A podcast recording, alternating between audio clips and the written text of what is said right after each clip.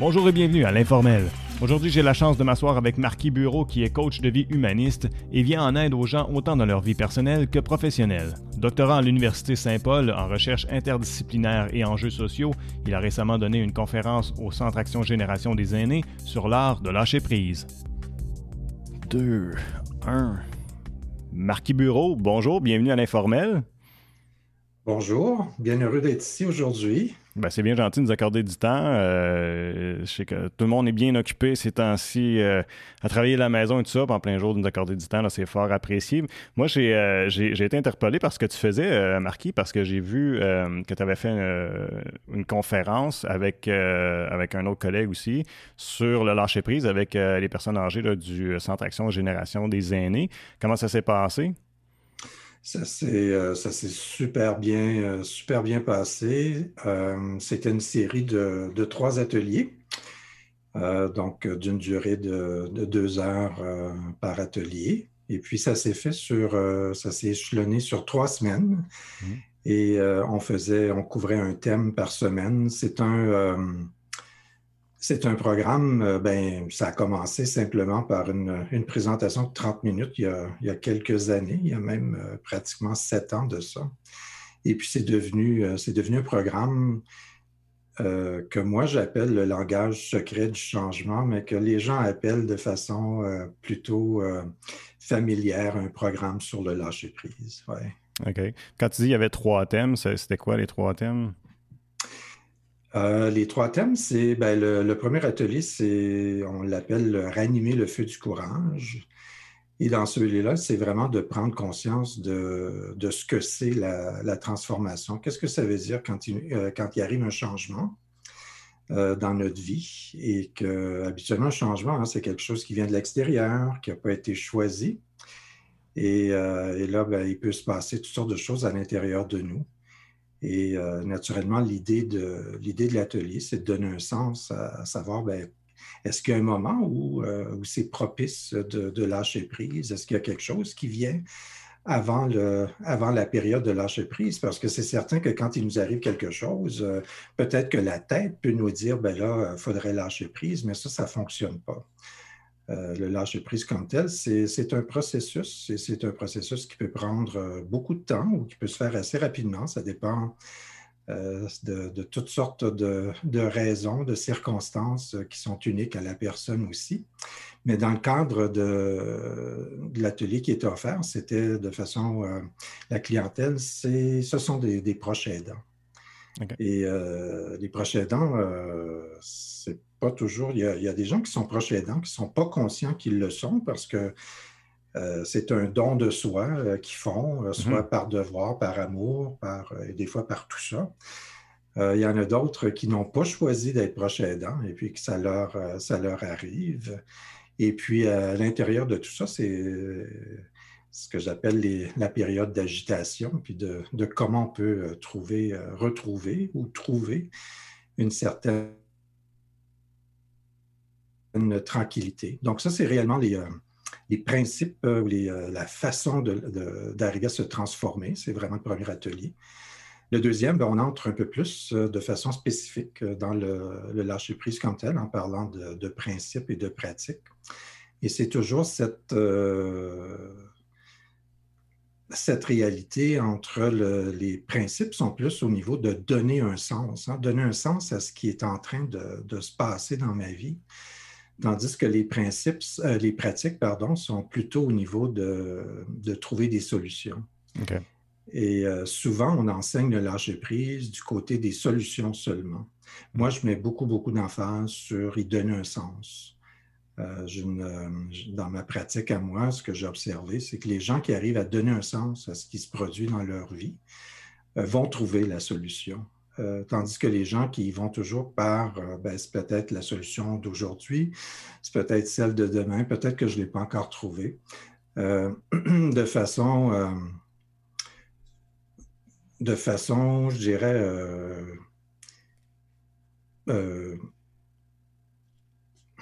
quand j'ai à expliquer la, notion de, de, trouver un sens ou trouver des solutions, je parle souvent du long court chemin le long court chemin étant euh, la recherche de sens. Donc, qu'est-ce qui est en train de se produire dans ma vie, puis qu'est-ce qui est en train de se produire en moi, puis comment je peux trouver un genre d'équilibre entre les deux, tandis que la recherche de solutions est souvent au niveau du court long chemin.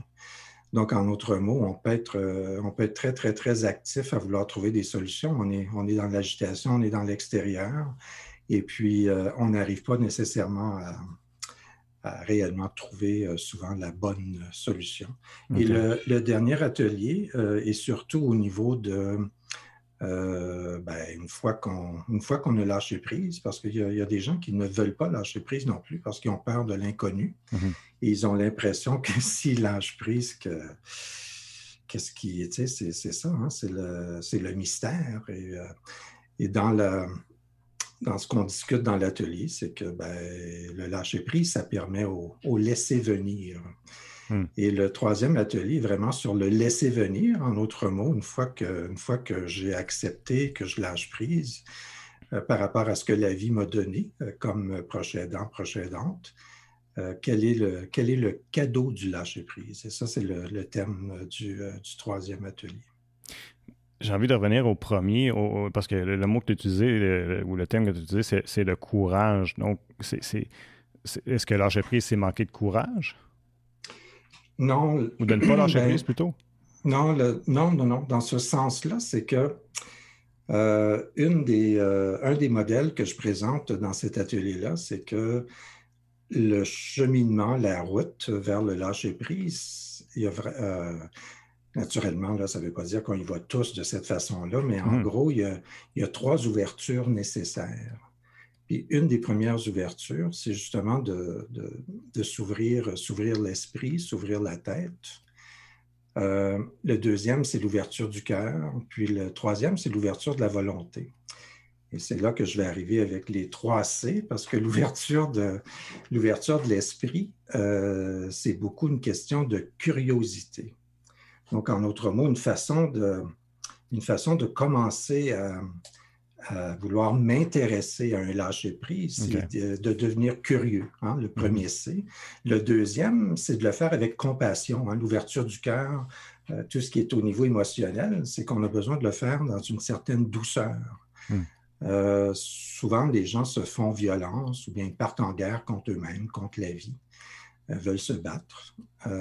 mais c'est aussi de, voir que ça peut se faire et que c'est souhaitable aussi que ça puisse se faire avec compassion, avec amour de soi finalement.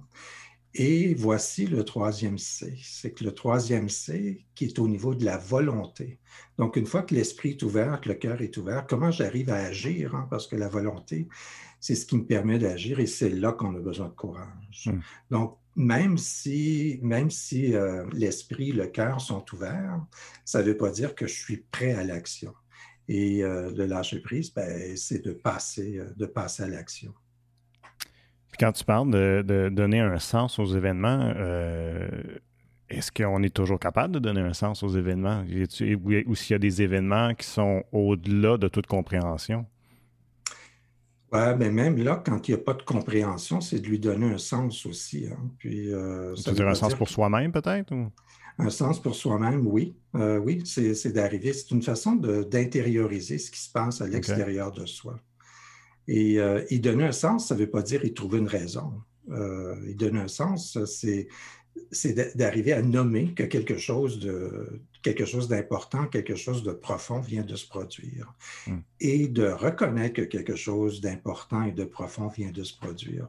Parce que sinon, et ça c'est expliqué aussi dans, dans l'atelier, Sinon, euh, quand on parle de la phase d'agitation, c'est qu'on peut passer d'un état de, choc, de colère, euh, déni, souvenir, etc., qui sont très semblables à des phases euh, qui sont associées aussi au deuil. Mais quand on est dans un processus où la vie nous donne quelque chose qu'on n'a pas choisi, c'est certain que là, on peut aller dans un, une période d'agitation et euh, expérimenter la colère, le choc, le déni. Et cette notion de donner un sens, c'est pour cheminer ou s'inviter à aller davantage vers l'acceptation. Donc, l'importance de, euh, de nommer, nommer qu'est-ce qui est en train de se produire et de lui donner, lui donner un nom. Euh, parce que quand ça se produit, hein, euh, Jean-François, c'est quelque chose qui est à l'intérieur de nous. Hmm. Et on ne sait pas toujours quand c'est à l'intérieur de nous, surtout si on n'est pas en relation, si on n'est pas en train d'en parler à quelqu'un ou même d'écrire. C'est ce qu'on appelle, encore là, j'y fais référence dans, l'atelier, c'est ce qu'on appelle, on, a de la difficulté quand c'est à l'intérieur de nous à faire les distinctions entre l'objet et le sujet.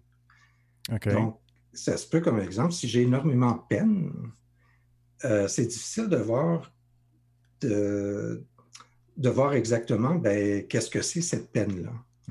Et l'idée, l'idée de la nommer, d'y donner un sens, de l'extérioriser, c'est une façon de, pouvoir mettre la peine, de, pouvoir la voir, de pouvoir l'entendre, et là de voir que ben, je ne suis pas ma peine.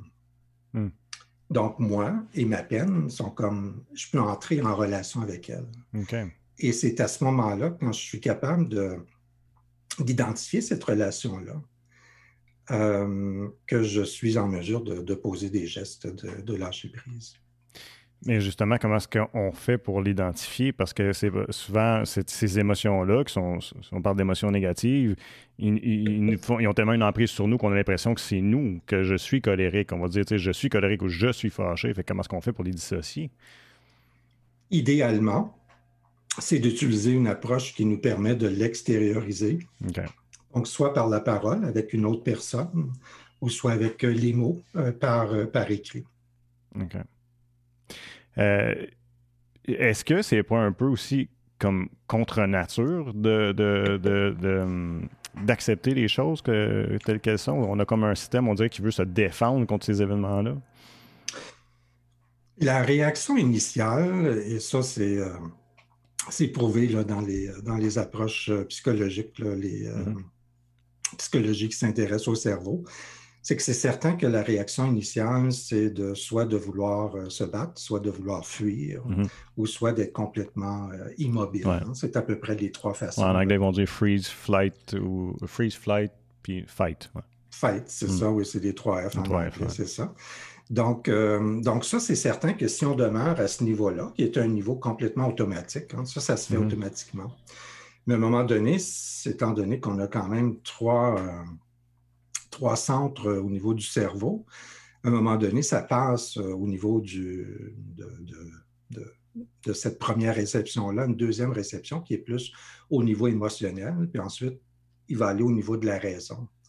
Donc, euh, l'idée, naturellement, c'est qu'une fois que c'est dans le, au niveau émotionnel, c'est d'arriver, c'est là qu'on veut, qu'on veut le nommer, c'est là qu'on veut prendre conscience et c'est là que c'est important d'entrer euh, dans une relation avec ce qui est en train de se produire. En autre mot, d'identifier, d'identifier le besoin qui est derrière cette émotion-là.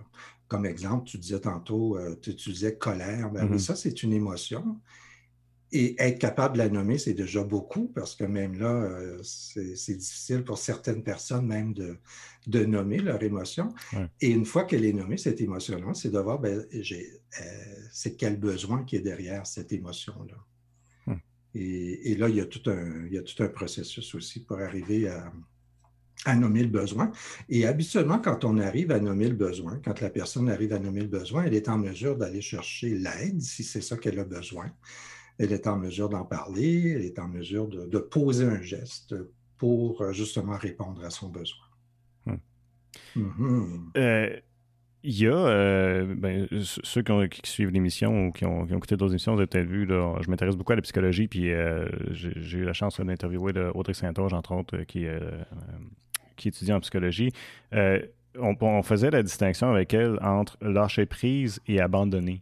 parce que j'ai comme. Il me semble que c'est facile puis même moi, souvent, quand, j'essaie de pratiquer le lâcher prise, euh, j'ai l'impression qu'il y a comme une certaine forme d'abandon, ce que je dis, bon, ben, j'abandonne, je laisse tomber. Et, j'aimerais ça t'entendre là-dessus, savoir c'est quoi la différence entre lâcher prise et abandonner. Mm-hmm. Oui, ça c'est euh, quand on est, euh, parce qu'on parle de, naturellement, il y a différents modèles qui existent là-dessus, mais ce qu'on discute dans nos ateliers, c'est, on parle de la voie de l'agitation. Puis la voie de l'agitation, il y a comme elle peut s'exprimer de deux façons, soit qu'on est dans la résistance ou soit qu'on est dans la résignation. Donc, la résistance, on est encore actif. Hein. C'est comme mm-hmm. l'image d'un barrage. Là. on est tellement dans la, dans la réaction qu'on est même capable de. Un barrage est capable de produire de l'électricité. C'est fort à ce point-là. Tandis que la, la, résignation, elle, c'est là, on entre plus dans, un, euh, dans une notion d'abandon, mhm. euh, dans le sens que je, je, je, m'abandonne, hein, ou j'abandonne, je m'abandonne à la vie, ou ça dépend du, euh, du type d'abandon. Et ça, ça, ça, ce n'est pas un lâcher-prise comme tel, parce que ça se fait par, ben, le mot le dit, hein, ça se fait par résignation, qui veut dire que ça se fait dans un, dans un contexte où j'ai l'impression de ne pas avoir le choix, de ne pas avoir de pouvoir personnel mm-hmm. sur ce qui se passe dans ma vie, tandis que le lâcher-prise, euh, c'est une question de pouvoir, c'est une question de... Euh, ça va bien au-delà de, de, de l'abandon, dans le sens que j'utilise justement mon pouvoir personnel pour, pour cheminer, pour aller vers une transformation. Donc, je suis loin d'abandonner, je suis dans un processus actif et dans un processus de, de, mieux-être pour moi aussi. Donc, on, voit que le, lâcher-prise, c'est ce qui permet à la vie euh, de, continuer à me donner autre chose.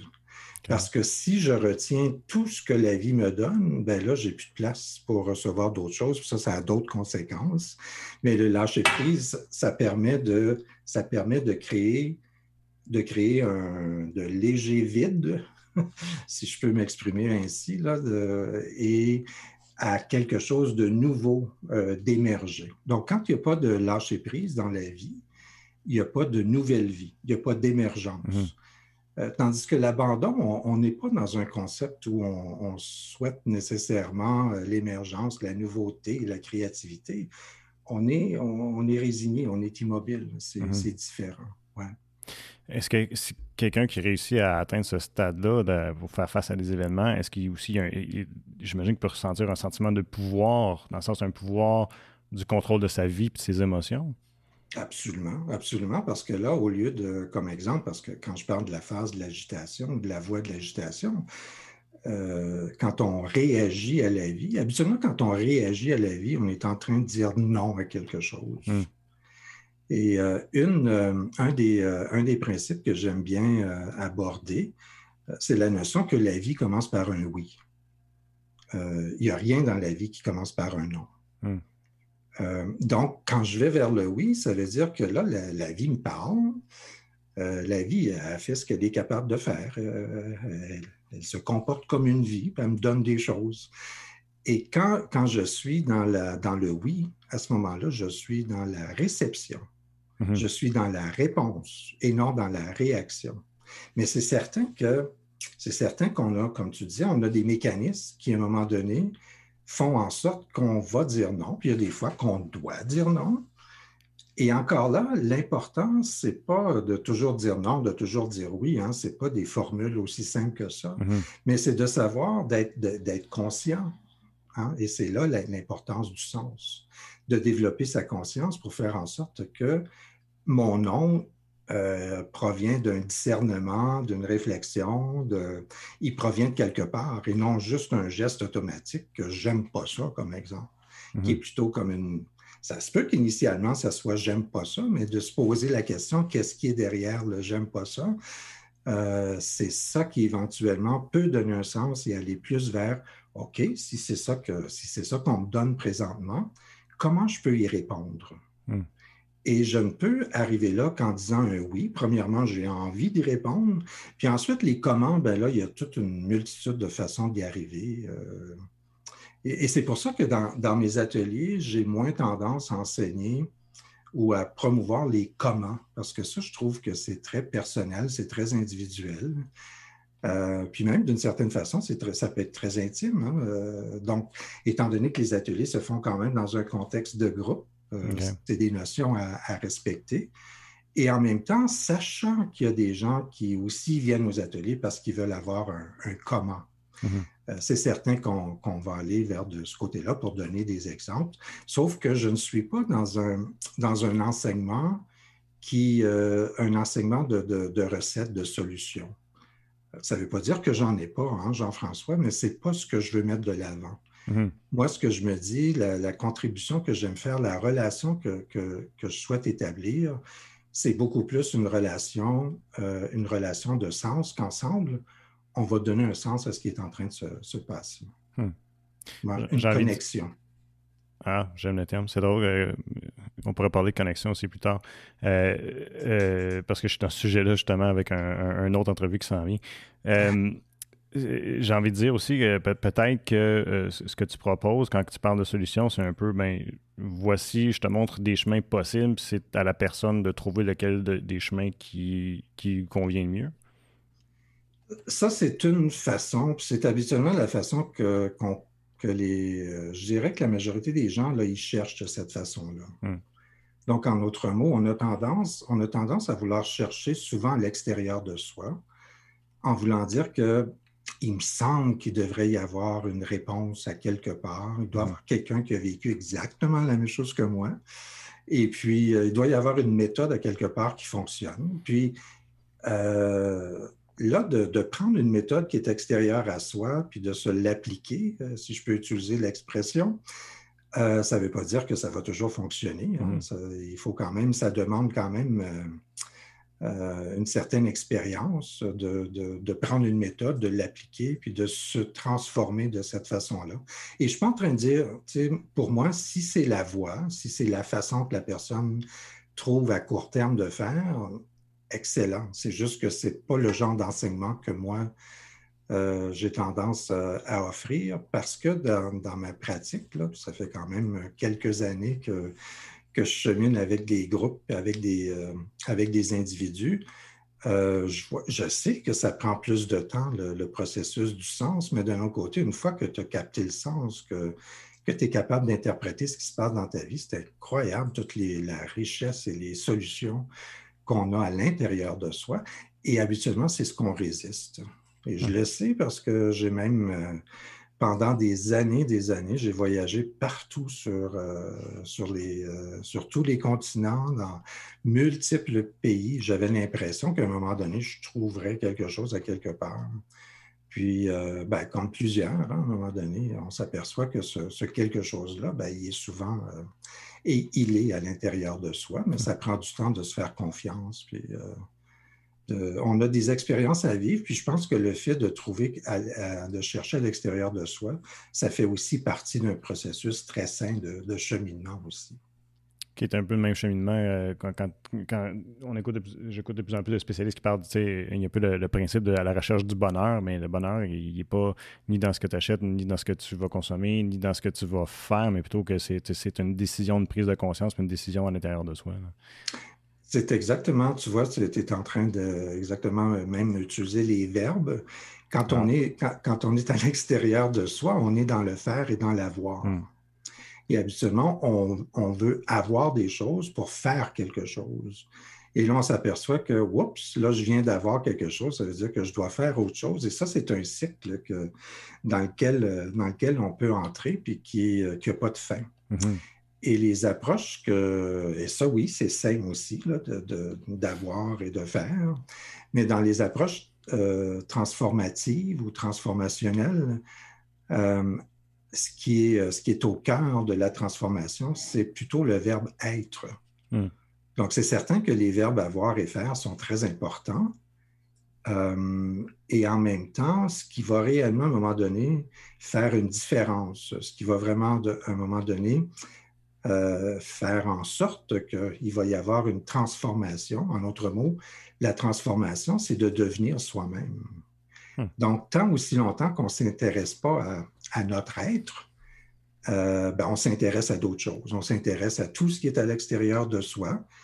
Et ça, comme cheminement, c'est intéressant aussi. Puis à un moment donné, on s'aperçoit que ben, peut-être encore là, peut-être qu'il y a quelque chose au niveau de l'être. Et c'est là qu'on parle de, développement, de développement de la conscience et d'avoir, euh, d'utiliser son propre pouvoir personnel en conjonction naturellement avec toutes sortes de, ressources qui sont autour de soi. Là, on n'est pas obligé d'être, euh, d'être caché à quelque part dans une caverne pour faire ce genre de transformation-là. C'est pas ça du tout, même euh, au 21e siècle, mais hmm. c'est cette idée de, d'avoir des moments de, je sais que c'est un mot qui n'existe pas, mais je l'aime beaucoup, euh, d'avoir des moments d'être-té. Euh, donc, être dans l'être. Hmm.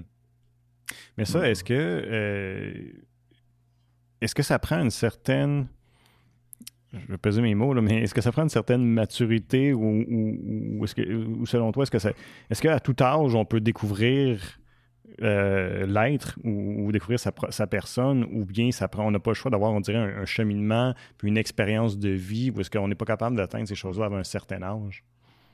Bon, c'est une question, elle est intéressante cette question-là parce que c'est certain que dépendamment qui on la pose, on peut avoir une réponse différente. Mmh. Euh, je vais te parler de, ma pratique à moi, puis mmh de, ce que je m'aperçois, c'est que euh, ce n'est pas une question d'âge. Parce qu'on peut, euh, c'est une question de, développement mmh. de, conscience. Et c'est à quel moment de la vie on, qu'on s'intéresse à notre propre développement, notre développement personnel, à notre développement de conscience. Donc, en d'autres mots, le développement de la, conscience, c'est à savoir, ben, c'est cette fameuse question de, du pourquoi j'existe et de, du qui suis-je. Et ça, euh, comme on peut avoir n'importe quel âge, ça peut peut-être être une question très répugnante, comme ça peut être une question, wow, c'est cette question-là euh, qui, qui m'intéresse, puis je vais, y passer, euh, je vais passer du temps. Donc, il y a quelque chose au niveau, au niveau du développement de la conscience, mais là, je parlais tantôt de la vie.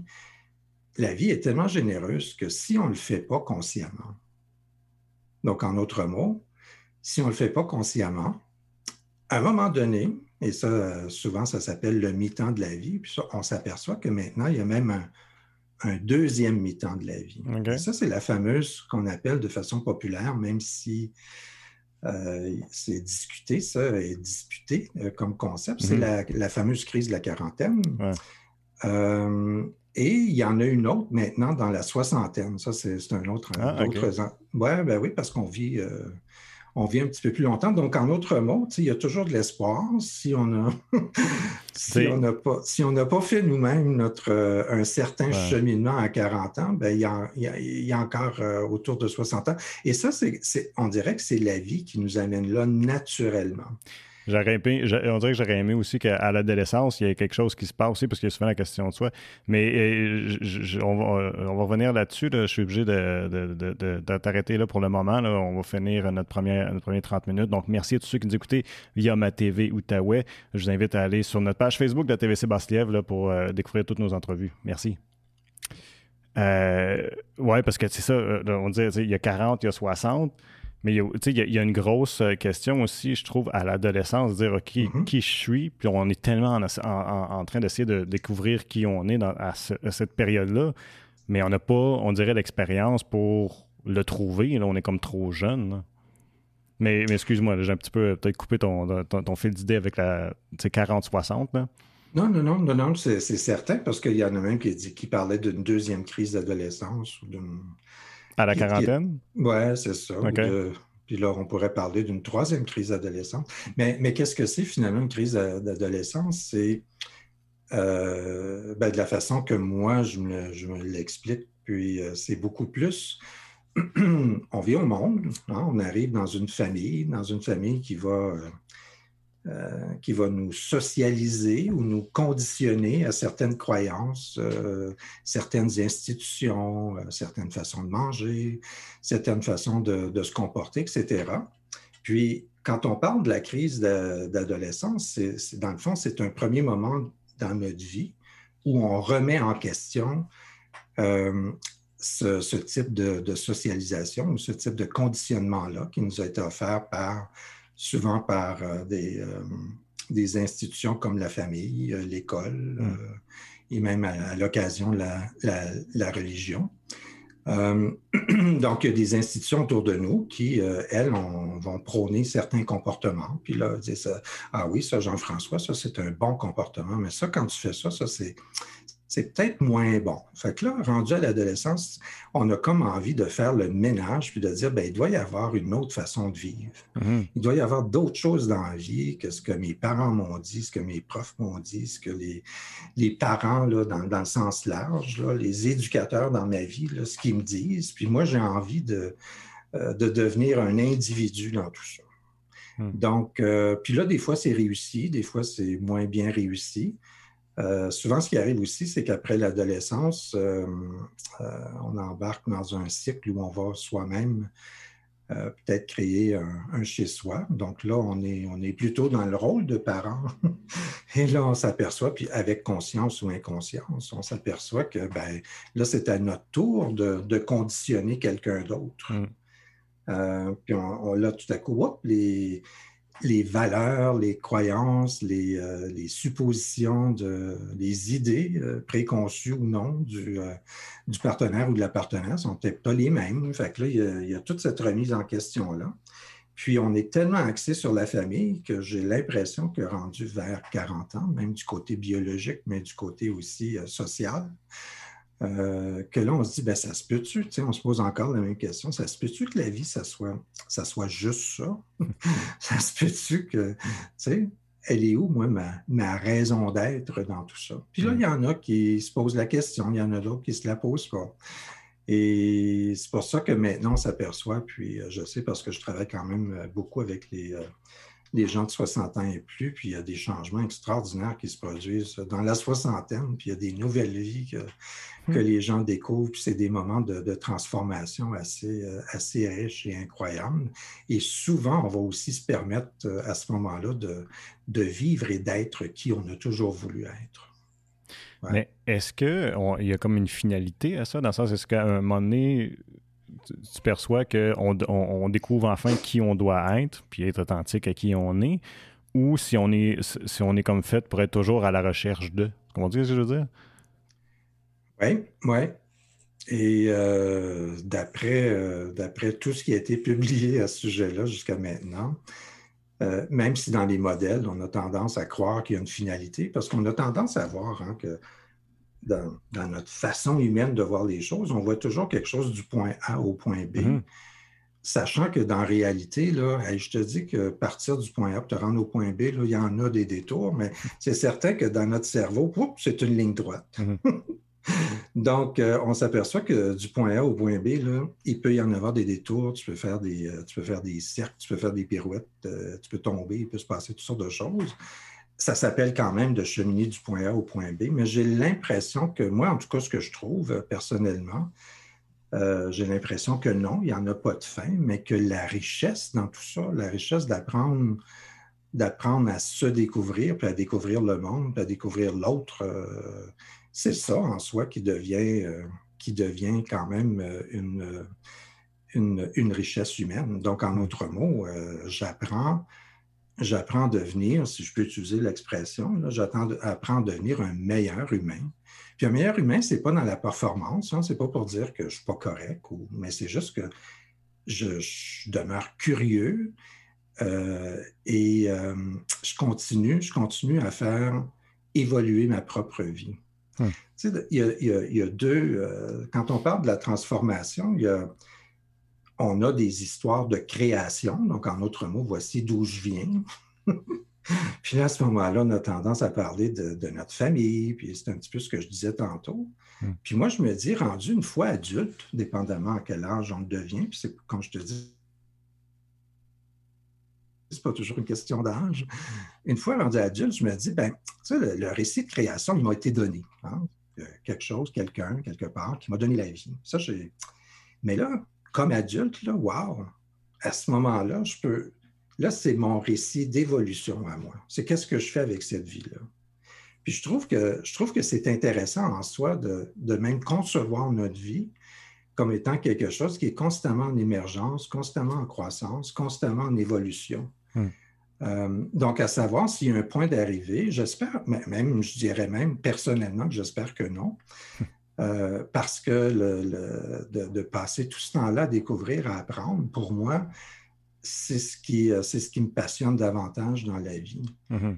Euh, est-ce que c'est épuisant? Est-ce que c'est facile? Est-ce que c'est agréable? Absolument pas. Hein, c'est pas, euh, c'est pas quelque chose de. Et c'est pour ça que les gens me disent toujours, oui, c'est pas facile. Hein. Ben, je dis non, ça l'était, c'est certain qu'il n'y aurait pas d'atelier. Euh, les gens ne me demandent pas des ateliers, moi, pour euh, ben, marquer comment je pourrais être réactif dans ma vie, comment je pourrais apprendre à me résigner, ou comment je pourrais apprendre. Ah, c'est ça, on le sait, ça. que là, je me dis, ben, à ce moment-là, ben, c'est pas là qu'est l'apprentissage. Mm-hmm. En même temps. Oui, excuse, oui, vas-y. Euh, j'ai envie de dire, est-ce que c'est difficile, mais c'est peut-être un peu aussi la perception qu'on veut bien y donner aussi? Oui, parce que ça, c'est une question qui, euh, qui nous invite à ne rien faire. Hein. Hmm. Parce que c'est tellement difficile que là, je ne sais même pas par où commencer. Ou tu peux, tu vois que, parce que ça revient encore au oui et au non. Hein. On peut dire c'est difficile dans le sens que c'est un non, dans le sens que c'est bien trop compliqué. Euh, hmm. je n'embarque pas là-dedans. Euh, je ne sais pas où ça va me mener. Puis les dernières personnes que j'ai vues qui ont fait ça, en tout cas, ils s'en sont pas trop bien sortis. Tu sais, ça peut être ça peut être à ce niveau-là, comme ça peut être, ben oui, c'est difficile, puis oui, ça m'intéresse. Puis c'est toujours, c'est toujours euh, à ce niveau-là, c'est toujours l'énergie avec laquelle je veux euh, euh, que je décide de répondre ou de réagir à ce que, ce que la vie est en train de me donner. Hmm. Puis parmi ces choses difficiles-là, puis je sais que c'est un sujet que, que tu aimes discuter, c'est nécessairement on va vivre des échecs. Maintenant, comment. Euh, je sais que c'est une question large, mais j'ai envie qu'on parle d'échec parce que euh, souvent, un échec, va, on dirait va, nous arrêter, va nous stopper dans notre cheminement. Puis là, on, est comme un peu au dépourvu, puis mm-hmm. on n'est pas nécessairement capable de reprendre l'élan. Euh, donc, ma question serait peut-être comment, comment bien vivre un échec à ce moment-là lorsqu'on lorsqu'on y fait face? Oui. Oui, on a une très drôle de, relation même avec le mot, euh, le mot échec. Oui, parce qu'il faudrait le définir même aussi, dans le fond. C'est quoi vraiment un échec? Oui, ouais. sachant que, tu sais, si tu regardes, euh, parce que là, euh, c'est ce que les gens utilisent souvent comme modèle, le modèle scientifique. Hein, c'est important que ça soit scientifique. Et quand tu regardes à la base la méthode scientifique, c'est une méthode qui n'est basée que sur l'échec. Et que c'est grâce à l'échec qu'on découvre euh, quelque chose de nouveau. Et s'il n'y avait pas d'échec, on ne découvrirait rien. Sauf que ça, pour une raison ou une autre, dans la culture populaire, le mot échec, ça n'a pas ce sens-là du tout. Ça a plutôt un sens de honte, de ne pas mm-hmm. été capable. Euh, au lieu de ben, bravo Jean-François, tu viens de franchir cette étape-là, puis peut-être qu'il y en a d'autres. Euh, et c'est là que le mot échec peut devenir beaucoup plus un, moyen d'apprentissage. Mais je sais que culturellement parlant, c'est pas de la façon que c'est vu. Puis même souvent, souvent, on peut avoir tendance à vouloir dénigrer quelqu'un euh, par rapport à ses échecs. je vais te donner un exemple concret. Euh, moi, j'ai grandi, j'ai grandi dans la région de, Sudbury, en Ontario donc euh, de, naissance euh, de, la région de la BTB, mais j'ai réellement grandi là, mm-hmm. en Ontario avec la, culture dominante, mais comme francophone aussi, donc euh, culture francophone aussi. En Ontario, disons que je me lance en affaires, hein, parce que il y a une culture qui existe. Puis je dirais qu'il y a même une culture qui existe au Québec aussi. Euh, par rapport à qu'est-ce que ça veut dire avoir, te lancer en affaires, puis avoir ton entreprise. Puis là, tout à coup, j'ai déménagé en Alberta pendant, euh, pendant huit ans, euh, au début des années 2000. Et là, j'ai découvert toute une autre culture par rapport à l'échec. Ah. Et il y avait même une valorisation de. Puis, tu sais, ici, ici au Québec, puis semblable en Ontario, disons que disons que si j'accomplis des choses, là, puis qu'on me donne des médailles, hmm. on dirait que quand je connais l'échec, on veut m'enlever mes médailles. Hein, je sais que c'est une façon rapide de dire la chose, mais ce que j'ai découvert en Alberta, dans la mentalité de. C'était plus tu avais d'échecs, plus tu avais de médailles. Parce que ça voulait dire que tu avais appris des choses, que tu étais capable de, te relever le matin, de recommencer quelque chose. Donc, l'énergie, l'énergie, c'est une préférence d'énergie aussi, là, comme, comme le Québec, mais ce n'est pas le même type d'énergie par rapport à, par rapport à l'échec. Hmm. Et, je me suis dit, ça, ça m'a amené à, m'intéresser parce que oui, oui, oui, je dirais même que la majorité de nos transformations euh, se font, je dirais même, dans la douleur. Euh, et c'est souvent à partir d'une douleur, d'une souffrance que, qu'on va vouloir dire, ben moi, je suis tanné de souffrir. Euh, et souvent, nos, nos, souffrances, nos douleurs peuvent être associées à ce que nous, on perçoit comme un échec, hein, que ce soit un échec au niveau relationnel, euh, que ce soit un échec au niveau de la famille, que ce soit un échec au niveau du travail. en autre mot, j'ai pas été capable de, d'être performant, de réussir.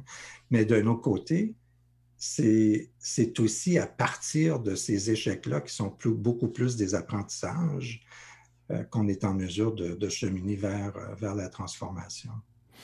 Puis peut-être aussi, euh, comme on parlait tantôt des émotions négatives, que l'échec ne nous définit pas comme personne.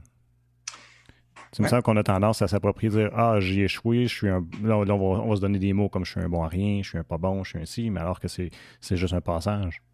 Oui, puis ça, c'est euh, ça date aussi de, des grands philosophes qui ont orienté notre, notre culture cartésienne, hein. pour ne pas le nommer, euh, qui à un moment donné, ben, c'était tout, dans, tout était basé dans l'être, c'était l'être qui réussissait ou qui échouait. Euh, en gros. Euh, mais il y a d'autres philosophies, il y a d'autres philosophies qui parlent qu'on n'est pas dans, on n'est pas une finalité en soi, on est en devenir. Puis je trouve que quand on a la philosophie du devenir, euh, là, les échecs sont absolument essentiels. Hmm. Au lieu d'être dans la philosophie de la, de, la, de, la, perfection, bien de la philosophie que je ne serai jamais parfait, qui n'est pas mieux. Mm. Euh, donc, cette notion que je suis en devenir, en évolution, ben, pour évoluer, pour devenir, ben oui, euh, c'est certain que j'ai des apprentissages à faire. Il y a un merveilleux livre que je viens de terminer qui, euh, qui s'appelle justement Les vertus de l'échec, et je trouve que ça, ça, ça nous fait faire vraiment là, un 180 degrés. Euh, ça nous fait complètement inverser la, perception de, ce que c'est l'échec. En même temps, euh, c'est un petit peu dur de, l'éviter, je trouve, parce que euh, veut, pas. on, est comme conditionné depuis toujours. Je veux dire, même, nos parents vont dire ben, bravo pour telle chose, puis ah non, ça n'a pas bien été. Ça, pire que ça, je trouve. Puis il y a un petit peu, je pense qu'il y a un petit peu un éveil au niveau scolaire à, ce niveau-là, mais nécessairement, c'est comme ça que c'est écrit dans nos, dans nos résultats scolaires. C'est pas Ah, bravo, tu as fait un cheminement, c'est tu as réussi ou tu as un échec. C'est comme dur de changer, de, faire le switch après, le rendu à l'âge adulte, je trouve. Absolument, parce que même, euh, même notre lieu de, tu sais, le, lieu de socialisation, de conditionnement, c'est justement ça que, là, tu viens de parler des parents et de l'école. Hmm. Euh, leur culture d'échec euh, n'est pas favorable à tout ce que je viens de dire, ça c'est mhm. certain. Ouais. Puis en même temps, en même temps, on nous dit, ben oui, mais on a droit à l'erreur. Puis c'est intéressant parce que tu as droit à l'erreur tant que tu ne te trompes pas. Mais là, ça marche. c'est ça. c'est vrai, pareil. c'est un... Puis tu vois, tu vois Jean-François, ce que tu exprimes en ce moment ou l'observation que tu viens de faire, je, l'ai faite à un des. Euh, parce que je suis, je suis aussi en train de de faire un, doctorat à l'Université Saint-Paul. je l'ai exprimé à un prof il y a deux semaines. Puis je lui ai dit, j'ai dit, je trouve ça intéressant parce qu'on est vraiment dans un processus d'exploration, d'apprentissage, et on est invité même à remettre des travaux pratiques qui sont basés sur, sur l'apprentissage. Hmm. Et puis, il y a comme une façon parfaite de le faire. Mm-hmm. Donc, en d'autres mots, il y, a, il y, a, une note parfaite. Puis là, je me dis, ça n'a pas de sens. Ça n'a pas de sens. C'est pas ça l'expérimentation. Ah, c'est un peu contradictoire. Hein. Euh, je, veux, euh, si tu veux bien, j'ai remarqué certaines euh, publications que tu as faites sur ta, page professionnelle qui, m'ont interpellé. J'aimerais aussi revenir parce que nécessairement, tout ce qu'on parle est, très applicable en contexte de, pandémie. Si on parle ne serait-ce que de lâcher prise, si on est comme pris dans une situation où il faut un petit peu accepter certaines choses, ce qui n'est pas nécessairement facile. Mais tu as, écrit une chose, puis je, me suis dit, ah, je, veux qu'il m'explique ce qu'il veut dire parce que j'essaie d'y mettre un sens, mais je, je, trouve ça un petit peu difficile. Donc, euh, je m'excuserai, je vais, je, devoir lire, mais euh, tu disais, euh, en, tant que pandémie, il me semble qu'une médecine compassionnelle permettrait aux gens de mieux s'engager collectivement. Nous savons bien que l'approche de la carotte et du bâton n'est pas porteuse de changement social. Donc, deux questions. C'est quoi l'approche de la carotte et du bâton? du bâton? Puis, qu'est-ce qu'on veut dire par une médecine compassionnelle? Mhm. Oui, là, on entre dans, un, euh, dans un sujet de, de, valeur par rapport à, par rapport à l'humain.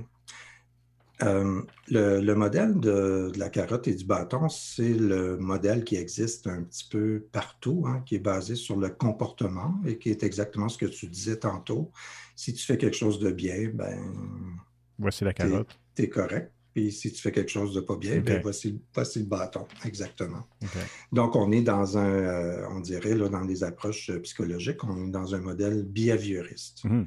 Un modèle behavioriste, c'est un modèle qui se, qui se fie strictement sur le comportement de la personne. Hein, ne pose pas de questions à savoir qu'est-ce qui se passe à l'intérieur de toi. Puis... Et toute la médecine est basée beaucoup sur, euh, sur, un modèle, sur un modèle militaire d'une certaine façon, dans le sens qu'il y, a un ennemi et on, doit, on doit se débarrasser de cet ennemi-là. Et ça, c'est. Et je ne suis pas en train de dire que c'est vrai ou pas vrai. Là. Je suis juste en train de, faire un constat que on est, on est dans un mode où on est en train de se battre, se battre pour vivre hmm. ou de se battre avec la vie. Puis dans, dans ma tête à moi, quand je pense à ça, je me dis, tu sais, à un moment donné, il y a une vie qui m'a donné vie, puis là, je suis en train de me battre contre elle. Puis je me dis, il me semble que ça, d'une certaine façon, ça a comme un sens, puis ça a comme un non-sens. est-ce, qu'il y, aurait un autre moyen? Mm-hmm. est-ce qu'il y aurait une autre façon de... Parce qu'il n'y a rien à gagner avec la vie. Il n'y a personne, je connais personne depuis que l'humain est humain, qui a gagné contre la vie. Non, on a tout fini au même endroit. Exactement. Donc, à ce moment-là, ce n'est pas, pas, pas un combat, ce n'est pas quelque chose à gagner. Et c'est là que je me dis de façon populaire, c'est quelque chose à vivre. Mhm. Pour moi, la vie, c'est quelque chose à vivre, c'est quelque chose à expérimenter, c'est quelque chose à explorer. Quand je parle de compassion, parce qu'on n'a pas encore tous les mots, mais ce que je pense, c'est est-ce qu'il y a une autre façon d'interagir entre humains que toujours utiliser le bâton et la carotte? Mm-hmm. Et c'est là que je parle de compassion, dans le sens que on est dans un dilemme, hein, parce qu'on ne peut pas survivre. Moi, je ne peux pas survivre comme humain comme étant tout seul. Donc, de cette façon-là, je pourrais dire que je suis condamné à vivre avec les autres parce que c'est les autres qui font en sorte que moi, je vais rester en vie. Mais là, je n'ai pas envie de me battre contre les autres parce que c'est eux qui me permettent d'être en vie. Hmm. c'est plutôt si moi je me retrouve seul et que je gagne que là, je ne pourrais, pas, pourrais pas survivre aux éléments de la, planète. Donc, comment ça se fait qu'on est encore dans un modèle, de, un, modèle militaire, un modèle de violence finalement? Et, de réprimande. et de réprimande. Puis ce que j'expérimente beaucoup, puis ça, ça a commencé avec la, la communication non violente, mais il y a d'autres approches aussi, c'est est-ce qu'il y a d'autres façons? Est-ce qu'il y a d'autres façons?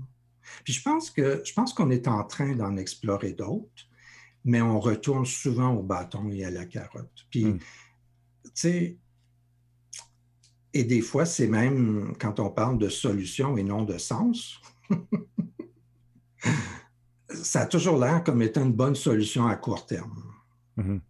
Sauf que des fois, le court terme, il se prolonge euh, et on est toujours dans cette approche-là. Puis peut-être que ça n'a pas de sens, mais on la continue parce qu'on n'en connaît pas d'autres. Ouais. Ouais, on n'en connaît pas d'autres. Je me dis c'est peut-être ça, parce qu'à un moment donné, dans la situation où on est, c'est un peu la réflexion que j'ai eue avec des, euh, avec des gens, c'est que ça, fait un an, quasiment jour pour jour, que, non, pas, un an, pas, on, est, on est à 11 mois. Euh, que, si tu répètes la même chose puis que tu obtiens les, mêmes résultats, ben, à un moment donné, quand est-ce qu'on change d'approche. oui, oui. Parce que, parce que même les, personnes, les scientifiques, là, les savants, ils nous disent qu'il va en avoir d'autres pandémies. Ouais. Est-ce qu'on va. Puis là, je me dis, ben, on, est, on est dans un moment d'apprentissage. Est-ce qu'on est mm. en train d'apprendre? Ça, c'est une autre question. Mais on est dans un moment d'apprentissage. Puis est-ce que. Euh, est-ce que ce qu'on est en train de faire, c'est exactement ce qui devrait être fait? Puis peut-être la réponse est oui. Peut-être la réponse est, ben peut-être qu'il y a d'autres façons. Puis moi, c'est toujours peut-être qu'il y a d'autres façons. Ça, ça m'intéresse depuis que je suis au monde, de toute façon. Hmm. J'ai toujours eu un petit côté rebelle, mais un rebelle euh, prudent. oui, oui. Ah, je te rejoins beaucoup là-dessus. Euh. Ouais. Oui, parce que la sécurité pour moi est quand même importante, mais pas trop pour qu'elle m'empêche de vivre. Tu sais, je disais, je blaguais à un moment donné, je dis, ben, on dirait que la façon la, plus sécuritaire euh, en ce moment, euh, quand on écoute tous les avis des experts, je dis, j'arrive pas à saisir, à saisir ce que tous ces avis-là veulent dire. Mm-hmm. C'est comme s'il n'y a jamais personne qui aussi ne tient en ligne de compte tout ce qu'on reçoit comme expertise, puis qui en font un tout. Mhm. On reçoit tous des petits morceaux ici et là, mais il y a comme, tu sais, on a appris, euh, on a appris à dissecter un rat de la même façon à l'école secondaire, mais on ne nous a jamais montré à comment remettre les parties en place. Hmm. Ah, c'est bien beau, ben oui, ça c'est un système respiratoire, ça c'est un autre système. Ah oui, ça c'est un poumon, mais là, comment tu remets ça en place? Puis je me dis, la science, elle est excellente pour décortiquer. Puis, on a besoin aussi d'une variété de genres de création, de créatifs, d'imaginaire pour remettre tous ces morceaux-là ensemble. C'est un petit peu ça le côté compassion. Et ça, l'imagination, la, compassion, la créativité, ça ne se fait pas avec un bâton et une carotte. Non, clairement pas. Non. même ça, je dirais ça, ça, brime, ça brime le discours, ça brime la, créativité, puis euh, oui, qui veut dire que ça brime la vie.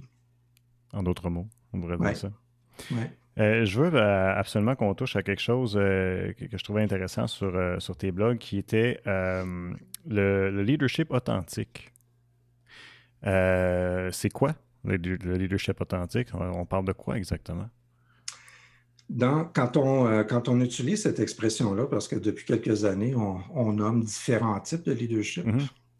Le, leadership authentique, c'est vraiment euh, ce que j'appellerais, euh, tu sais, quand je parlais tantôt de la recherche de sens et de solutions, euh, il y a deux types, de, deux grandes catégories du développement de la personne. Il y a ce qu'on appelle, on peut faire un développement horizontal, comme on peut faire un développement vertical. Dans le développement horizontal, ça veut dire que je vais chercher plus de ce que je connais déjà. Tu sais, comme toi, comme exemple, tu es tu as ton émission de télé, puis tu dis, ben j'aimerais ça euh, apprendre à faire ce type d'entrevue-là. Euh, j'aimerais ça euh, faire ceci à l'intérieur de, de, mon émission de, de, télé. Donc là, je suis en train de faire plus, de faire différemment ce que je connais déjà. Mm-hmm. Ça ne te transforme pas, toi, Jean-François, comme personne.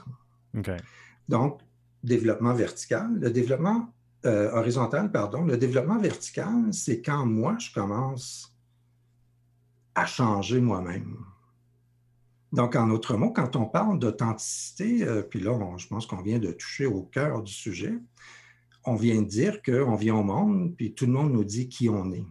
Hmm. Puis à un moment donné, c'est pour ça qu'on a ces crises-là aussi. On se demande, ben, dans le fond, est-ce qu'on est, est, qu'on est vraiment ce que tout le monde nous a dit qu'on était ou bien il y a hmm. d'autres choses?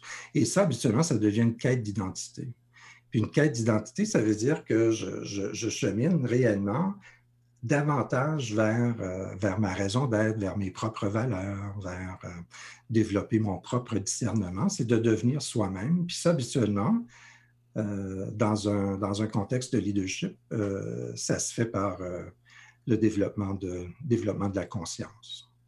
Hmm. Et c'est possible, oui, de, et on commence à avoir de plus en plus de moyens même pour être capable de d'identifier là où on est consciemment, puis là où on voudrait se rendre. Et c'est là que toute l'approche de, coaching peut prendre tout un sens aussi euh, dans euh, pour le, développement euh, vertical de la personne. Ouais.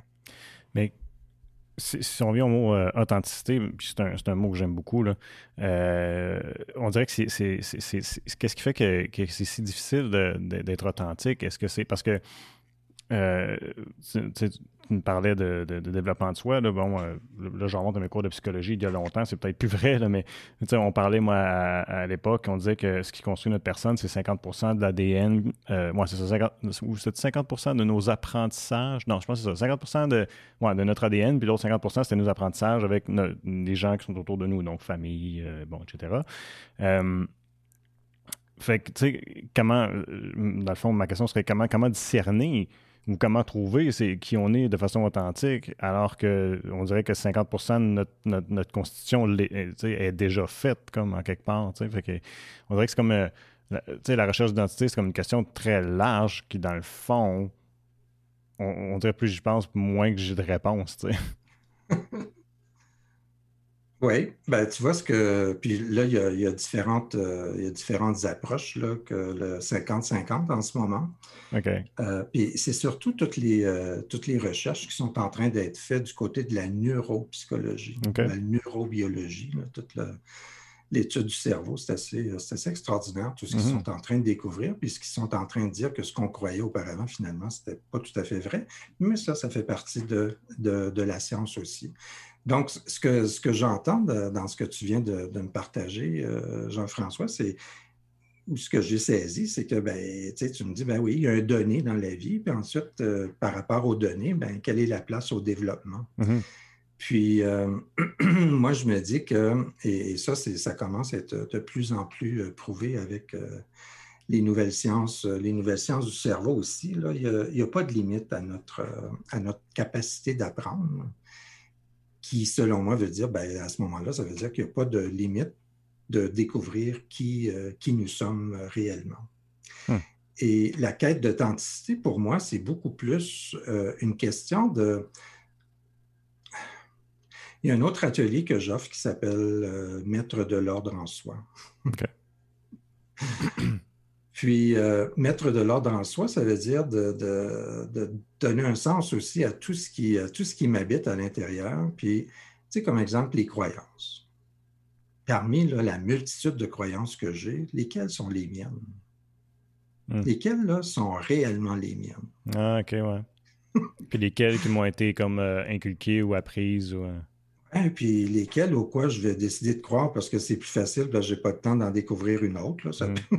Des mm. fois, on est pratico-pratique aussi. Hein. Ça ne veut mm. pas dire qu'on se le dit de cette façon-là, mais donc, juste cette question-là, c'est une quête d'authenticité parce que là, c'est une façon de faire le ménage, le ménage dans nos, dans nos croyances. On peut avoir aussi des, euh, des idées. Euh, les croyances, habituellement, c'est plus des choses qui sont au niveau du cœur. On peut avoir des idées aussi sur comment la vie fonctionne. Ben, mm-hmm. Comment est-ce que je sais que c'est vrai, ça? Puis pour moi, ce, questionnement-là, cet intérêt à ces questions-là, c'est à partir de là que l'authenticité émerge. Puis ton authenticité ou mon authenticité, c'est certain qu'il y a de ces croyances-là qui m'ont été données, de ces, euh, de ces idées-là qui m'ont été données, qui font partie de, de, mon authenticité. Puis il y en a d'autres que, ben non, euh, c'est pas, euh, pas moi, ça. Mm-hmm. J'apprécie, j'apprécie. Puis je remercie qu'on m'ait donné ceci, mais c'est pas, non, c'est pas moi. Donc la, la quête d'authenticité, elle, est, elle est intimement reliée aussi à à la capacité d'avoir des, ce que je dirais, une, conversation authentique avec soi et avec l'autre, mais en même temps à la notion d'intégrité. Puis la notion d'intégrité, c'est toute cette notion-là où euh, on est appelé à aligner nos gestes, nos paroles avec nos actions. Hmm.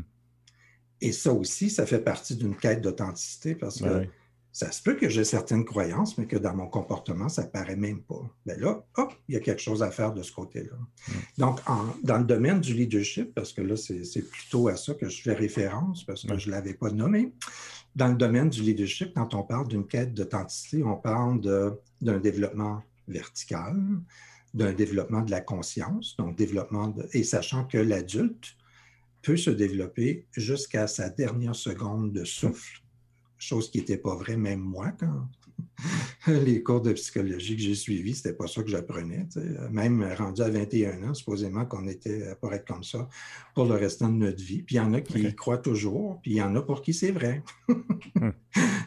Et ça aussi, c'est correct. Mais à un moment donné, quand on fait ce choix conscient de, vouloir... Euh, de vouloir s'intéresser à notre propre évolution, puis à devenir curieux, bien, il y a toutes sortes de possibilités maintenant.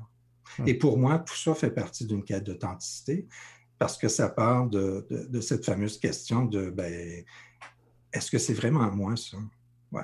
Hmm. Mais j'aime ça parce que, puis ça me rejoint tellement parce que lorsque, tu parles d'authenticité, euh, là, on dirait que je me sens encore plus authentique parce que j'ai un peu tendance, moi aussi, à avoir un, euh, comment je dirais ça?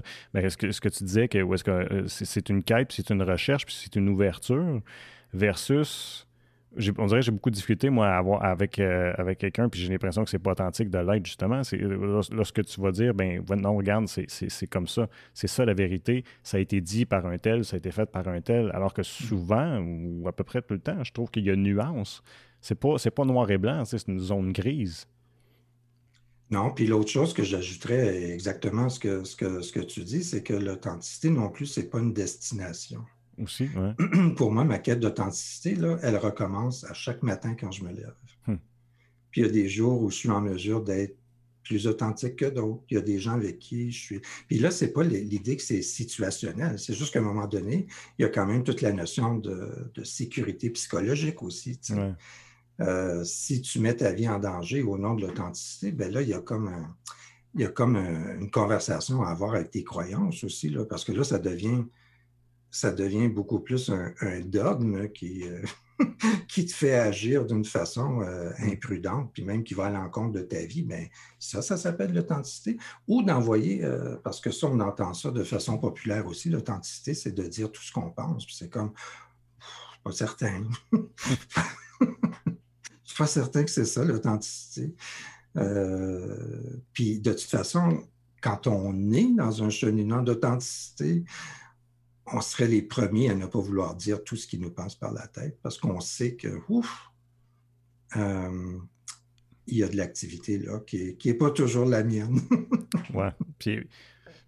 Ouais, c'est vrai. Mais en même temps, en tout cas, moi, pour moi, la façon que je le vis, c'est je me dis, je suis très, je suis très à l'aise d'assumer ce que je pense, que je vis, ce que je dis, autant mes, que ce soit mes croyances, mes bons coups que mes faiblesses. Euh, en quelque part, je pense que d'être authentique, c'est d'accepter que devant le regard des autres, que je peux me tromper, je peux faire une erreur, je peux, je peux être complètement euh, hors champ sur un, sur un, sujet, puis c'est correct aussi.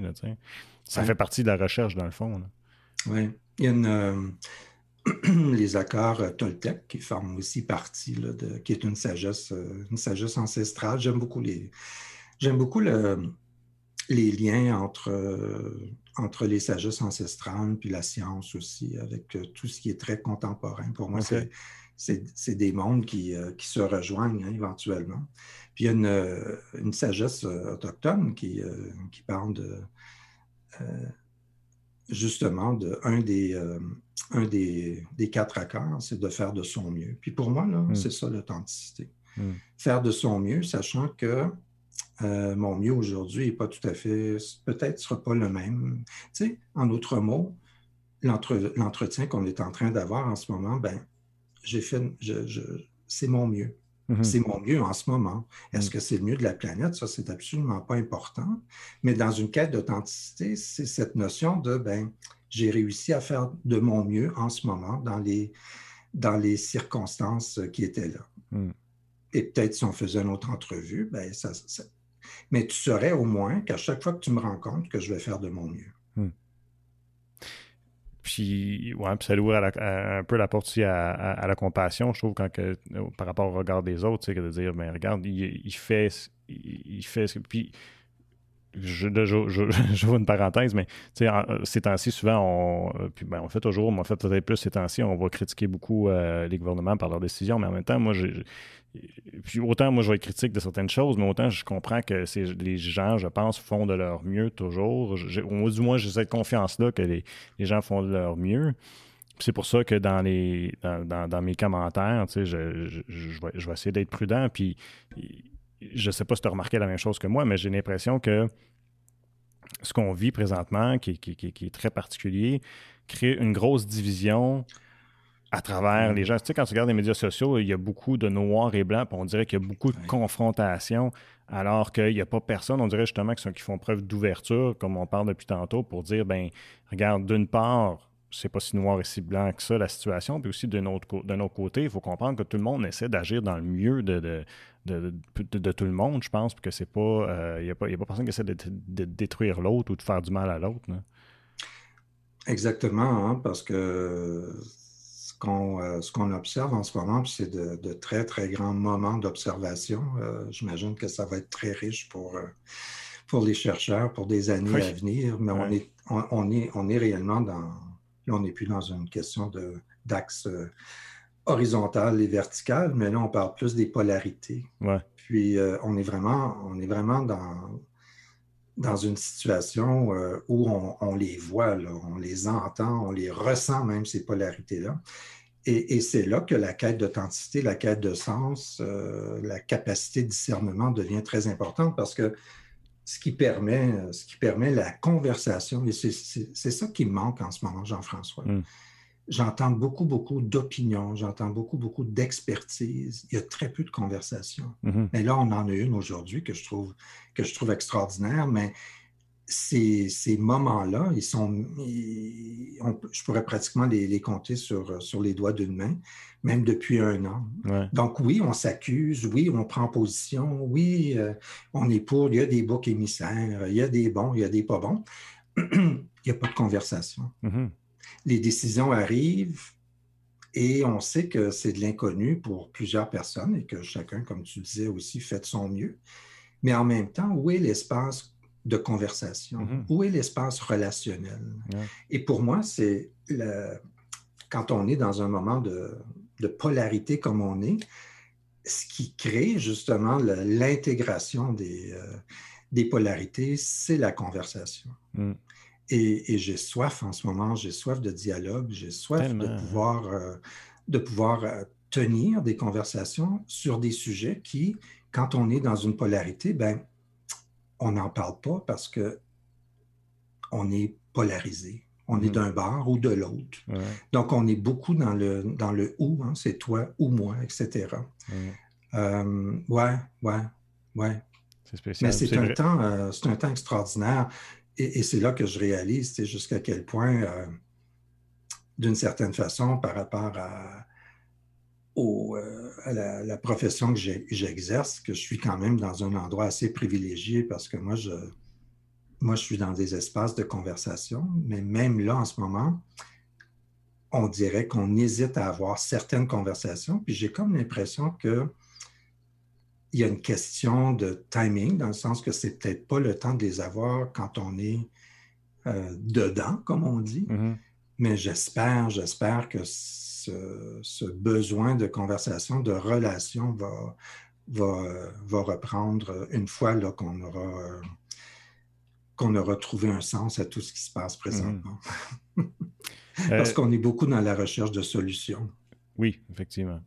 Oui. Euh, on va changer complètement de sujet, puis je vais terminer là-dessus parce que j'ai retenu un petit peu plus longtemps que prévu. Euh, j'aimerais ça que tu me parles du groupe Courage International. C'est, qu'est-ce que vous faites? J'ai vu là, euh, vos vidéos euh, qui, étaient très intéressantes, mais peut-être tu pourrais nous en parler un petit peu pour nous initier à ce que c'est. oui, ben, le, groupe Courage, c'est un groupe de un groupe de consultants. On était, là je dis on était parce que je je participe toujours au groupe Courage, mais je ne suis plus un des, euh, ah, actionnaires en ce moment. Euh, mais peu importe, hein, j'ai toujours une belle relation avec les, euh, les deux. Donc, on était trois fondateurs, deux fondatrices, un fondateur. on a décidé que justement de, se rassembler parce que ça nous intéressait de pouvoir travailler avec les organisations, avec les individus d'une autre façon. Hmm. les, approches qu'on basé sur la compassion, sur le courage, sur l'ouverture, sur l'authenticité. C'est ça les, valeurs du, groupe Courage. Mm. Et est-ce que c'est possible dans le milieu du travail de tenir des conversations autrement? Est-ce qu'on peut remettre ce que, ce que j'appelle, ce qu'on peut créer des espaces relationnels où c'est possible, c'est même possible d'être, mm. bien ensemble et d'avoir hâte de retrouver ces gens-là? Mm. Euh, donc, on n'était pas dans les, euh, ou on n'est pas dans les, euh, je dirais, dans les, grosses approches solutions là, pour venir restructurer une organisation ou une équipe, mais beaucoup plus dans une approche qui touche à ce que je disais tantôt, dans une approche de, conversation. et, et, je dirais aussi dans, dans, une approche qui se préoccupe de la santé et de l'équilibre personnel et de la santé de l'équilibre organisationnel aussi. Donc, euh, sachant que l'individu a quelque chose à contribuer au collectif, puis le, collectif à l'individu. Euh, donc, c'est ça, ça fait quand même, euh, bon, on venait de fêter notre dixième anniversaire, mais ça faisait quand même une quinzaine d'années qu'on cheminait ensemble et qu'on continue toujours à travailler ensemble. Puis à un moment donné, on a dit, bon, on va s'intéresser, on s'intéresse davantage au leadership. Mm-hmm. Euh, que j'interprète vraiment, moi, comme étant le, développement de la personne. Puis un certain type de leadership aussi, donc leadership de conscience, hein, tu as fait référence à, tous ces, euh, ou on a fait référence à, ces points-là pendant notre conversation. Donc, c'était, euh, dans le fond, le groupe Courage, c'était un lieu de, de découverte, d'exploration, puis d'intégration de qu'est-ce que ça veut dire être humain, puis faire de son mieux. Mais je trouve ça intéressant parce que souvent, on dirait qu'on n'associe pas facilement leadership à relations humaines ou relations interpersonnelles. Alors, parce que c'est peut-être de, de, de, moi, ce à quoi j'ai été exposé, mais souvent, le, le leader va mener, puis les autres vont suivre, puis c'est un peu ça l'image qu'on a, alors que là, ce que vous proposez, ça me semble être plus vraiment une euh, euh, donner une direction ensemble à euh, une entreprise ou un, mouvement ou peu importe, puis que, tout le monde, c'est comme une synergie, si tu veux. Absolument, absolument, oui. c'est certain que la, la, posture individuelle, elle est importante, mais oui, il y a quand même une... C'est quand même biaisé vers le collectif, vers le fait qu'ensemble, on est, on est quand même capable de, de, se, de se transformer. Et ça, c'est aussi ces préoccupations-là qui les approches euh, coaching, ce type de leadership-là, etc. C'est au cœur des recherches que je fais aussi mm. présentement dans mon doctorat. Donc, euh, c'est une euh, quelque chose qui continue, qui continue à évoluer et qui est très, très, très différent du récit créatif ou de création que j'ai reçu comme enfant. C'était pas tout à fait comme ça qu'on m'a enseigné. Non, non, non. Mais de, tout ça, j'ai gardé quand même euh, une, fondation solide aussi. je ne le fais pas en opposition, mais bien euh, avec, euh, avec tout ça. Ouais. Hmm. Puis, euh, qu'est-ce qui s'en vient là, prochainement? Est-ce que tu as d'autres ateliers qui s'en viennent? Euh, puis aussi, peut-être, où est-ce que les gens peuvent te lire? Là, tu tiens un, blog. Je ne sais pas si, si, tu, euh, si tu y travailles encore beaucoup ou comment ça ressemble à quoi? Oui, ben là, il y, a les, études doctorales qui prennent un peu de, place dans ma vie. Mm-hmm. oui, il y a d'autres ateliers, d'ailleurs, qui vont être... une, une série, deux ateliers qui vont être offerts pour, euh, pour, justement un organisme semblable à celui qui est à Buckingham, mais qui est dans la, la région de, des, euh, des, collines. Donc, il va y avoir un atelier, justement, j'y ai fait référence sur Mettre de l'ordre en soi. C'est un atelier virtuel. Et euh, c'est vrai, hein, je devrais mettre cette information-là sur mon blog. Merci, Jean-François. Et puis, tu vois, si j'avais pensé que c'était un échec, j'aurais eu honte, puis j'aurais pas voulu en parler. Mais là, je me dis, ben merci à toi, tu me l'as fait penser. Euh, donc, un atelier sur euh, mettre de l'ordre en soi qui va être aussi dans, Zoom et un autre qui est sur euh, comment, comment donner, recevoir et demander une aide que j'appelle une aide aidante. Donc, ça aussi, c'est pour, pour les proches aidants. Et il va être offert une deuxième fois à la cabane, cabane en Boiron. Bien là, c'est virtuellement par les organismes là-bas, les, euh, l'Académie des retraités, et puis euh, qui va être aussi offert au mois de, au mois de mars. Donc, à court terme, les ateliers, que j'offre conjointement avec Michel Charon. Il y en a au moins trois qui s'en viennent d'ici la fin du mois de mars. Et puis, habituellement, la série de, sur le lâcher-prise, ça fait quand même quelques années qu'elle s'offre et elle va aussi probablement s'offrir à nouveau à partir de septembre.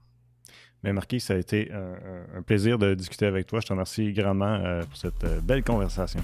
Ben, c'est moi qui te remercie. C'est certainement mutuel. Wow. c'est super ça. Merci tout le monde d'avoir été à l'écoute et je vous invite à nous suivre sur nos différentes plateformes web pour regarder ou écouter toutes nos émissions.